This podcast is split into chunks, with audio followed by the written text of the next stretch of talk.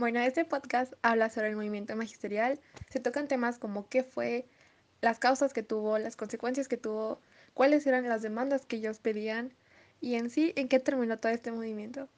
Este equipo está conformado por Mariana, Uriel, Yamilet y Adalí y a continuación mi compañera Mariana les dirá brevemente qué fue el movimiento magisterial. El movimiento magisterial da inicio en 1958. El movimiento consistió en una serie de huelgas y un movimiento social en el que participaron obreros, maestros intelectuales y profesionistas. Les hablaré sobre algunas causas del movimiento magisterial. Estas fueron que los maestros habían visto su situación económica y social que iban empeorando desde el gobierno de Lázaro Cárdenas.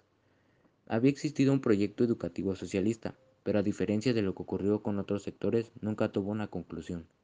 Durante la etapa de Cárdenas se creó el Sindicato Nacional de Trabajadores de la Educación, el CNTE, en este sindicato los maestros no podían afiliarse a otro sindicato. Tenían obligatoriamente que ser o formar parte del CNTE y también de la Federación de Trabajadores al Servicio del Estado.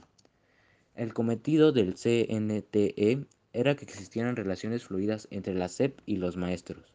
Esta situación provocó una división dentro del CNTE ya que la mayoría de sus integrantes consideraba que su actuación para defender las demandas magisteriales era débil.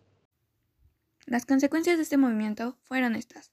En 1958, los maestros se oponían al SNTE, decidieron crear un frente común y construyeron el MRM, Movimiento Revolucionario del Magisterio, que tenía como objetivo representar a los maestros de manera independiente de los líderes que estaban colaborando con el gobierno. El MRM emprendió diversas marchas en el Zócalo, a las cuales el gobierno reaccionó con violencia. Ante la respuesta del gobierno, los maestros se motivaron a suspender labores en jardines de niños y primarias. También ocuparon las instalaciones de CEP y exigieron que sus demandas fueran resueltas. Y como lo dijo mi compañera Yami, los maestros ocuparon las instalaciones de la Secretaría de Educación Pública y ahí pedían la resolución de sus demandas. Pero, ¿cuáles eran esas demandas? Pues yo se las voy a decir. Las demandas eran un aumento salarial, el pago de salarios atrasados, unas mejores prestaciones sociales, que se castigaran a todos los responsables de la represión de las huelgas, la reivindicación de la importancia de su profesión en la sociedad y el punto que yo considero más importante, el respeto a la elección de líderes sindicales. En ese entonces el gobierno ponía al líder sindical que creyera que mejor iba con ese puesto y pues por lo tanto el líder sindical tenía que obedecer a las autoridades políticas y pues el líder sindical no podía decir, no podía opinar y no podía hacer nada que fuera en base a su criterio, en base a lo que él creía bueno o malo, no, él tenía que obedecer al gobierno. La mayoría de afiliados al sindicato apoyaron este movimiento y estaban de acuerdo con las peticiones que se pedían. Sin embargo, el gobierno no estaba de acuerdo y no iba a ceder ante un grupo que ellos consideraban más rebelde que un grupo legítimo. Y durante un largo tiempo se negoció entre ambas partes y pues el gobierno optó por garantizar el pago de salarios atrasados y prometió el aumento del salario.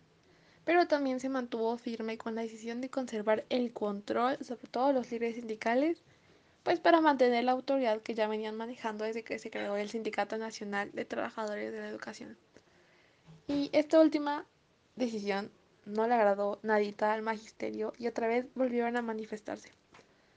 El gobierno olvidó todo, dejó atrás las negociaciones y volvió a usar la violencia. Usó la violencia para que se reprimieran a los maestros y a los líderes sindicales se mandaran a encarcelar y con esto concluyó el movimiento magisterial. No consiguieron su objetivo al 100%, pero sí consiguieron unas mejoras laborales.